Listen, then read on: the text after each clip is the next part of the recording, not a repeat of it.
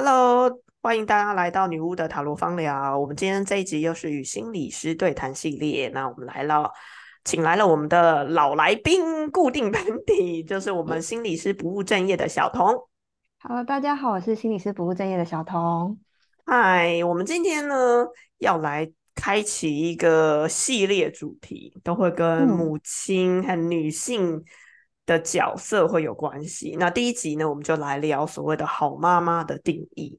那这个时间正好蛮应景，因为我们录的这个时间正好就在母亲节的前夕的几天。那我跟小彤两个人都是妈妈，所以我们经常会聊一些妈妈女巫的话题。那我们两个会有一些对于妈妈女巫不同的切入点。那既然讲到母亲的话，一定会讲到小朋友嘛？大家有没有想过，哎，你的小孩？是怎么看你的？那这个跟你怎么看你的小孩，以及你怎么看你的妈妈，他有没有一些呃切入点？比方说呢，我的个案还蛮长，都会来，如果是妈妈的话，来问说：“哎，我的小孩，呃，他的命怎么样啊？命运怎么样啊？或者是我小孩怎么看我的？”那这个其实，在占星上面呢，有一个。很有趣的宫，应该说很有趣的行星，我们去看。那我们平常呢，其实可能不会有注意到，这是月亮星座。哎，那大家就会想说，月亮星座不是可以看这个人的呃情绪啊、安全感模式跟私人的家长什么样子？对对对对对对，我们平常都是这样对月亮有这样的认知，但我们要知道，从心理学的角度来讲，你。安全感的来源，你私底下是什么样的模样？你的情绪模式通常会跟你小时候是怎么被对待？你的主要照顾者，或者我们要说你妈怎么样对你？你妈的教育、人际人际关系，没错，是有很大的关系的。那占星就有一个说法是：哎，你妈小时候怎么对你？你妈妈的状态是可以从你的月亮星座去可以看得出来。对，主题超有趣的。这主题超有趣，我相信所有的妈妈应该都会对这个感兴趣。那你就会发现，你认定的样子跟你小孩看你的样子不同。那小小朋友有看过你女儿的月亮星座吗？有，而且很有趣，就是我女儿是月亮双鱼，但是我的盘里面没有一颗落在双鱼，所以我超级好奇，这到底要怎么看？发发生了什么事？这样子。但我就我对你的认知来讲，我觉得是月亮双鱼是可以理解的，因为我说双鱼座就是博爱啊，然后是浪漫，然后双鱼座因为管十二宫，我们也讲了会跟一些神秘学啊、跟潜意识啊、跟关怀是有关系。那如果呃要我来说的话，就会是，哎，你小孩其实有看到你作为你职业，我们说心理师。关怀别人、关照别人、对别人无条件爱的这个感觉，他 是有感受到的。以及你对于哎神秘学这一块，你其实是感兴趣，他也感受到你的感受力跟你的浪漫的这一点。嗯，我想他是有很，他是看在眼里的，或是很强烈的感受到你对他在教呃在教养上面有这样的特质。但应该也会有双鱼的比较负面的。形象对不对？也应该也会有。那当然，如果我在占星上面要看的更严谨一点的话，我们当然就是要看一些呃有没有相位啦，对对，有没有相位会有关系。那也会看说你跟他合盘的状况了。可是如果大略上来讲的话，会是会是有这样子的特质跟倾向。那至于这个特质倾向是发挥在负面的倾向或正面的倾向。多一点还是少一点，就会再看一些其他更详细的部分。那以我个人的例子来讲的话，我就是一个月亮在啊，应该是我小孩，我两个小孩是双胞胎，所以两个都在天秤座哦。对，所以他们其实，在基本的安全需求上，他们其实非常重视公平这件事情。那当然，双胞胎更是。没错，你只要有兄弟姐妹，你就会重视公平。那更何况是双胞胎，更是有一种重视公平。他们觉得公平这件事情很重要。对对，因为就是来自于他们，哎，他们是双胞胎。那天秤座，我们知道他的守护星是金星，然后天秤座其实也会跟社交，然后会跟，比方说艺术品味，嗯，会有关系。对，那有可能我们要说，一定要说艺术品味，我不能说我好像是品味很好，可是我是的确是一个对艺术。是感兴趣嗯的人，那我也会期待他们是有一个好的社交的生活。那当然，我们家小孩才三岁，也许在未来嗯还有更多可以形塑他们安全感的那个。那嗯这样讲起来的话，嗯，我们一样也可以从自己的那个月亮星座来看，你妈妈是怎么对你。小猫对月亮星座在哪里？我的月亮星座在摩羯，然后我妈也跟我是一样的状况，就是她的星盘没有一颗摩羯，所以我就蛮好奇这个状态，就是会不会其实有的时候我感知到的妈妈并不等于她实际上给我，就是她她要给我的东西跟我感觉到她给我的东西是不一样的。我相信是啊，这不就是妈妈嗯，困难的地方？对啊，对，而且每个时代都不一样，对不对没对？错没错，我常常都会觉得这个时代的妈妈还蛮辛苦的欸嗯，因为我们推动要有亲喂啊，要共读啊，你，共读最好还要读不一样语言呢，因为在三岁之前你要发展他的脑袋等等，然后要有一大堆的练太习啊，多了，然后好像所有人都可以对妈妈指指点点，因为就不同的教养观点，或者就是怎么样都会有不够好的地方。嗯，嗯，对，所以当妈妈之后，我觉得某一种被道德绑架，或者，是每一次看到网络上如何不让你小孩受伤的文章，我其实都蛮，仔细的去阅读，然后无形之中事实上是有点压力的。当然，我相信每一，个妈妈都希望你自己小时候受的伤不要被重复，所以嗯，大家很，我觉得这是现在流行嘛，都蛮，注重说怎样才才能够让你小孩更有安全感，然后不要，把你小时候的创伤再次延续，到你的小哦。孩。我觉得这大概就已经是主流了。对，可是我觉得作为一个心理师，我很想要让大家知道的是，就是其实我们如果带着压力去看待这件事情，其实很多时候是没有办法看见孩子真实的需求的。就当我嗯，们带着焦虑跟压力的滤镜在看这件事情的时候，我觉得这个好难哦，对啊，因为。哪有带小孩没有焦虑跟压力？没错，可是可是我对觉得这个东啊，西就会取决我们要有意识，知道说啊，这个是外面给我的压力，或者是这是是就是这个这个压力来源是哪里。然后为了这个啊，就是我之前有整理了几个我觉得现代妈妈的困境。首先我觉得蛮。多人会有孤军奋战的感觉，比如嗯说，哎，其实是没有在心甘 情愿的情况下怀孕生子。嗯比如说，像像我自己就是啊，我我刚结婚没有多久就怀孕了，可是其实嗯，那个时候刚知道怀孕的时候，我是有点啊，真的吗？就是我我好像还没么有？准备好，对，就是我觉得好嗯像有点太快了，嗯，那所以在这种情况底下，就很容易会有就是夫妻不同调，就是双双方嗯的对于担任家长这件事情的动机是不一样的，嗯跟准备程度是不一样的。然后再来第二个，就是很多人都会提到妈妈就是一个呃超时工作，嗯超嗯，时工作的定义啊，这也是最近这几年才会有去计算家庭主妇到底，时薪其实合多少钱，不然以前没根本没有。错。那超时工作它是有一个很具体的数字，就是每周工作超过四十小时叫做超时工作。所以嗯，就是在我们的。文化里面，对，是一个过劳的状态。那嗯，妈妈就是几乎二十四小时啊，你连尤其如果是新生儿的妈妈，其实你没有什么休息的时间。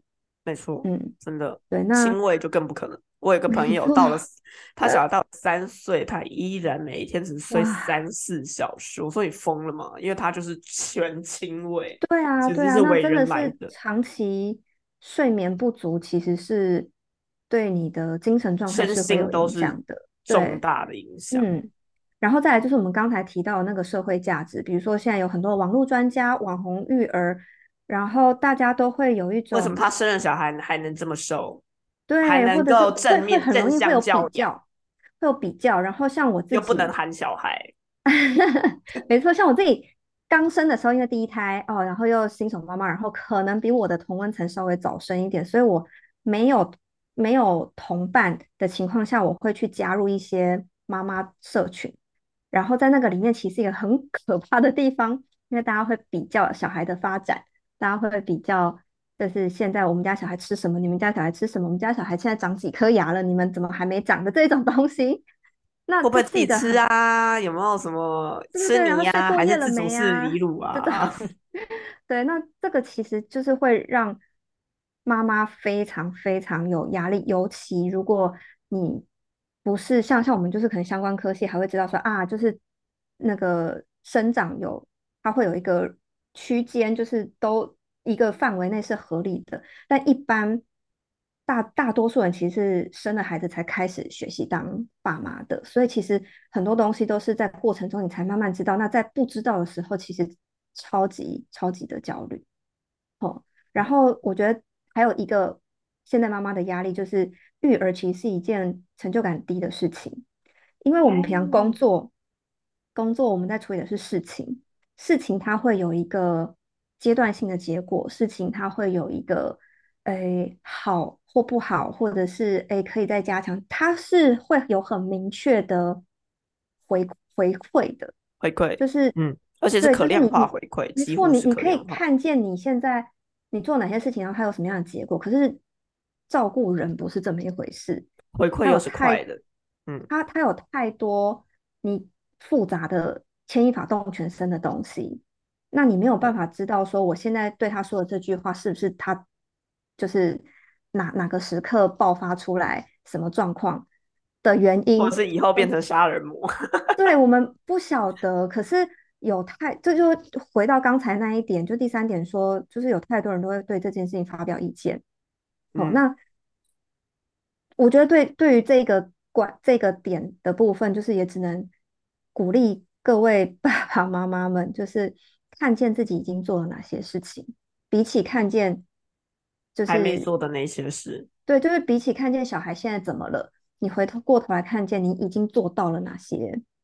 天呐！回头看我到底做到了哪些？有我努力的维持的工作当职业妇女，但还每天还是有四点去接他们。嗯，对啊，就是有一些你一直以来都坚持做到的东西，我觉得那个是在你什么都看不见摸不清的时候，可以给自己鼓励，就是你走了多少路。的地方，然后再来，三岁了，好感动，是不是？你已经坚持了三年，对啊，然后再来，哇，现在妈妈压力超多的，就是我觉得有一个是钱跟自尊的天平，就是很多妈妈可能因为有了小孩，她需要在工作上有一些妥协，不管是请全职妈妈。或者是她需要选择一个工作比较弹性的状态，那她可能相对的收入就会是也比较弹性。我 就是这真是个很客很客气的说法。对，那这个可能就会蛮容易在传统，就是如果我们呃可能伴侣之间没有沟通家庭财务计划的情况下，就会很容易落入我钱赚的比较少，所以。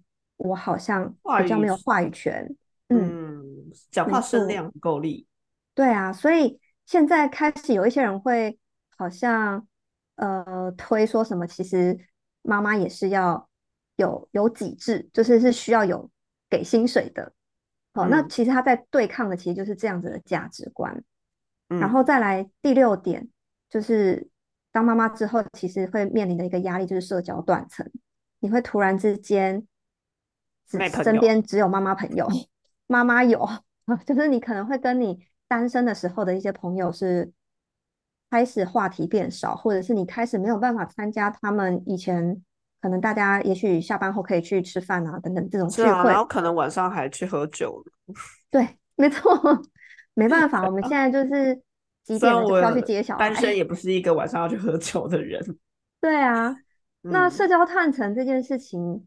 会鼓励大家，就是有一个情，就是区分你的支持团体的功能，有一种叫做情绪型的支持团体，它可能是你的其他妈妈有，就是大家可以跟你一起抱怨育儿上的酸甜苦辣。嗯哼，好，那另外一种叫做功能型的支持团体，功能型的支持团体就是这些人可以实际的让你休息，叫做我们有个专有名词叫做喘息服务。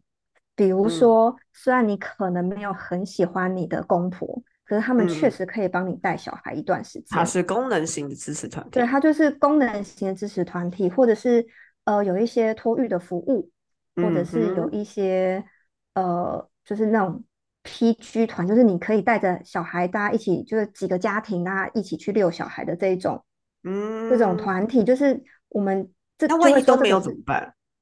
都没有就会建议去发展，不不太可能去发展都没有。因为有些人就是，比方说是真的很常在网络上看到是无后援，对，他就是夫妻就是在台北打拼，然后也不打算或无法给公婆带，然后就会无后援，然后单亲呃不是伪单亲或是丧偶式育儿，他就真的无后援的情形，他也没有无后援这件事情，可能就是就是为什么区分支持团体的。功能是重要的，因为功能型支持团体的重点在于它可以帮你真的带小孩，一起带小孩，或是让你喘息，所以你对于他的情绪的功能就要标准降低。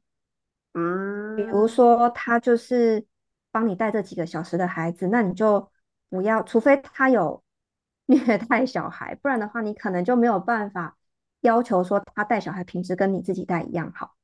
所以某一点来讲，你就是还是。有有时候你还是要降低标准，嗯，你没有办法就是求好求满，但是先把求好求满，你就要花钱呐你就要去花钱砸钱去找一个你经过你审核，然后你觉得他不管在功能上或各方面都没问题，各方面都你觉得满意的保姆，对，那那这个就是。当然，如果你有条件，我也蛮支持你这么做的。但我们通常妈妈会会这么纠结，就是因为我们可能条件不见得有对应上，好，那我们就只能在某些层面妥协。嗯嗯。那最后，呃，最后一个点就是，我觉得是妈妈与生俱来的罪恶感。我觉得这个才是压垮，不是文化加加给的。我觉得那个有一点像是。我们其实也很爱孩子，我们也很想要当一个好妈妈。嗯，可是有些时候，我们也想要只当自己就好。那个是有一点自己给自己的罪恶感。我不能只当自己，我已经成为妈妈了。而且这句话也会从你妈妈的口里面讲到，你就是妈妈啦。对对，就是好像我曾经跟我妈妈讲过，因为我生了小孩以后工作。的时数变少，然后在一个转型的期间，那因为工作时数变少，所以当然收入就没有像之前生没小孩之前那样就会变少。然后我觉得就是啊，我现在只有只有多少多少收入这样子。嗯，但他就会有一种，他就告诉你，他其实想安慰你，但他就说啊，你已经是妈妈了啊，言下之意就是你现在已经是妈妈了嘛，你是顾小孩，有有这个钱也蛮不错的啊。他其实是想要正面表述。但是你就会感受到他那个年代对于妈妈的形象定义是怎样，只是妈妈反正你就是相夫教子就好了。那你现在已经有还有一口饭吃，还有一个工作就很棒啊。对，但是这个就不是我呃觉得我可以自我满足的。嗯，对啊，对啊，所以我们都先是一个人，然后才是那些角色。妈妈也是一个角色。然后很多时候，其实当我们自己不见的时候，它后续的反作用力其实是更具有伤害性的。怎么说？呃，比如说，当我们伤害性？嗯，为了当妈，然后牺牲了自己之后，就很容易发生一件事情，叫做情绪勒索。哦，所以我们的妈妈们对我们的情绪勒索是这样来。很多时候是因为。我没有把我自己照顾好，然后我觉得我都是为了你们才牺牲这些东西，你们是不是应该要感谢？你们是不是应该要怎样怎样？这些不懂感恩的孩子，对，可是没有人逼你。但后面的心理基准是这样子，嗯，可是没有人逼你这么做啊，就是，但但为什么妈妈会这么？你要说没有人逼吗？你要，其实这就是一个社会价值啊。是啦，是，也不是所有人都有勇气去对抗这个社会价值。对，所以这这其实就是。想要，这就是为什么说压垮妈妈最最关键的一个点，就是因为我们自己内在在做这样子的决策的时候，如果我今天选择了做我自己优先，我会有很强烈的罪恶感，因为跟社会价值对是这个部分是是内化的社会价值，或者是内化的罪恶感，让我们以妈妈当妈妈这个角色优先，而不是先把自己照顾好。可是长就是孩随着孩子成成长的时候，我们却开始想要在孩子身上要回报。哦。我觉得这中间困难的在，我们都只以现在来讲，有已经有这么多的媒体或文章告诉你，妈妈需要先做一个妈妈，然后先要把自己照顾好，然后再来才能够提供更好的照顾服务对于你的孩子。可是怎么样的程度叫做先把自己照顾好？这个就是一个很难拿捏的部分。我今天到底要当全职妈妈，才是把他小孩照顾好，还是去上？打工，然后每天照顾多少时间才是照顾好？或者是我今天是可以容许我哦，我就去放风，我就是出国玩，嗯，一个礼拜叫做把孩子照顾好。只是每一个人都有不一样的看法，文化也不卡关的地方不太一样。对，我觉得那个很难拿捏。哼，有有一个我自己觉得。很，我我自己喜欢的做法是，嗯，从育儿挫折的片刻去看你内在的需要，就是你你带小孩什么时候会让你觉得挫折，就代表那里也有你的匮乏或你的痛是需要去处理的。嗯，我觉得我最近最大的挫折，虽然会有一些解释，就是我觉得我小孩。也要说特别对我撒娇嘛，或者是比方说我是最常接上下学的，然后呢，但是只要是我接，就很常会是我的小孩放学就哭哭或哭闹东西，比方说一定要我买买点心给他们呐，或者是其实什么大小事，就是会用哭闹的方式跟我要。那可能真的也跟他们现在在的岁数三岁是有关系，可是很显然的呢，是阿公阿妈或阿妈或者是爸爸带去上课就很乖，就会不会有任何的悬念，就哦就是自立的走进教室，或是自立的就被就是很乖的就被接下课，只要妈妈出现，就会跟我一讨要某些东西，或者是。就说你怎么没有带什么，或是一定要怎么样？我带去上学，或者是我带来下学，就特别会苦恼。然后我就会在思考，是到底是像别人讲的那样，小朋友总是对妈妈是特别的撒娇，或者是特别的呃没设防，把他所有情绪丢给你呢？还是其实我在教养上面是有些问题的？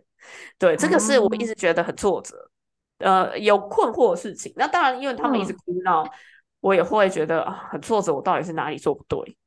比方说，我已经每天都去接了，我已经其实是呃，对啊，就缩短我的工作时间，但是得到是这样，然后就一直要哭闹轰炸，这是一个很事情。那以我的状况来讲，我应该要检讨的是什么？我我应该去，应该说关注或者觉察的是什么？我我觉得。首先，我我蛮支持那个，就是小孩其实，呃，对妈妈比较不是，就是不一定是对妈妈，你就你的主要来说，就是对你对你不设防的这个观点。可是我觉得他会让你挫折，有一部分是因为他威胁到了你觉得自己好像不够好，不然他为什么总是在哭？好妈妈的定义，回到我们今天主题，对。那好妈妈这个够好的妈妈，她在心理学里面是有一个专有名词，它是一个心理分析大师温尼考特提出的概念。他就是，总之他做了一些研究，然后发发现，够好妈妈不是二十四小时跟孩子形影不离，或是无微不至的照顾。而是当孩子需要探索世界或探索自我的时候，提供一个合适、合理跟安全的环境。所以重点是适当的，而不是完美的。那，嗯，呃，妈妈就那我们不管是社会价值观，或者是呃，也许从上一代一直传递下来，就好像我们需要给孩子很多不断的提供他们需要的东西，提供到我们耗竭了。所以那这就会。很容易产生你刚才会有信心，我已经都怎样怎样怎样做了，为什么你还是哭或什么的的这这样子的心情，就有时候，尤其当妈妈自己本身可能已经被生活磨损的已经不太有力气的时候，更容易产生这这样子的心情。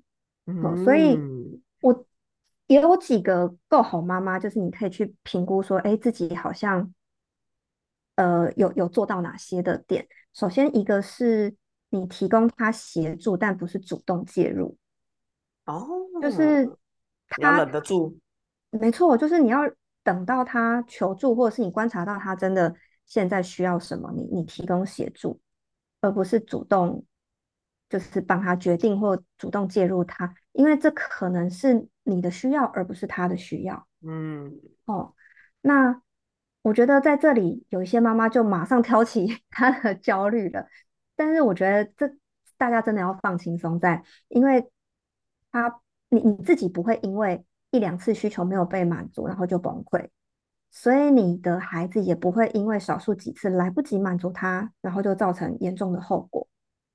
嗯，就比起他有没有满足这件事情，更重要其实是你们互动的品质。嗯孩嗯，子其实没有那么怕挫折，怕挫折的通常是大人。